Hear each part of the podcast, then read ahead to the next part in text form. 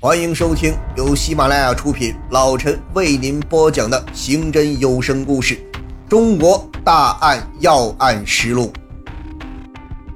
刑警支队经过侦查，发现张琴义在六月中旬回到了大连。由于被通缉，他只能东躲西藏。在这种情况下，如果是他雇佣外地杀手来大连作案，需要找人帮忙，而这些帮忙的人必须是他所信赖又能公开活动的人。刑警支队运用各种侦查手段，很快查出了十几个有嫌疑的人，并初步确定此案是张钦义雇人所为。市局副局长吕东辉主持刑警支队和中山分局领导认真分析了案情进展情况。认为此案如不获取足够的证据，并将雇主和主要凶手同时抓获，将很难诉讼，甚至形成骑虎难下的被动局面。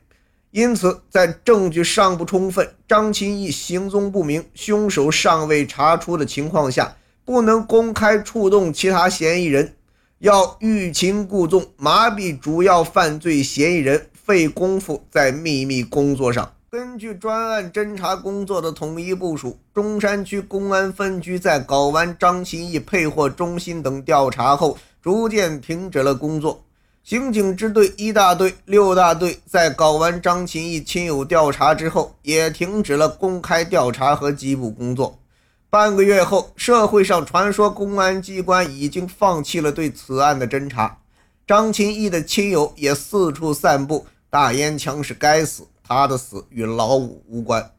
与此同时，秘密侦查工作却一刻也未放松。虽然张钦义等人的传呼机、手提电话换了一个又一个，躲藏地点也在不断转移，可是刑警支队和有关侦查部门十多种侦查手段并用，密切监视着他们的行踪。对张钦义雇来的外地杀手的调查工作，也在高度保密的情况下不断进行。张钦义在沈阳、鞍山及周围城市的狱友、亲属、朋友被一个个的过筛子，有可能与他们一同来大连作案的人也被纳入了视线。